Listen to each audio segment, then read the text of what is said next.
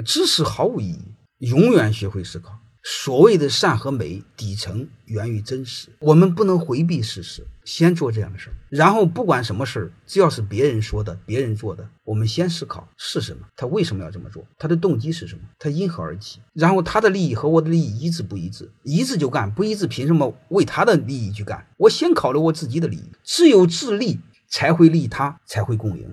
共赢背后是什么？物尽其才，什么人尽其用，然后这会社会效率才会提高，然后社会上才慢慢的有更大的财富，才会公平嘛。本能的学会看问题是什么？为什么？因何而起？我更希望你们学会思考，最起码你这辈子能活个明白嘛？活得明白就很痛苦。对我们两个选择：第一，活得明白痛苦；第二，傻傻的一辈子不痛苦，就这么认命了，随波逐流，自己选择。如果你们不想痛苦，想傻傻的这么活一辈子，死就死了，那就千万别听我胡扯，那个风险非常大的。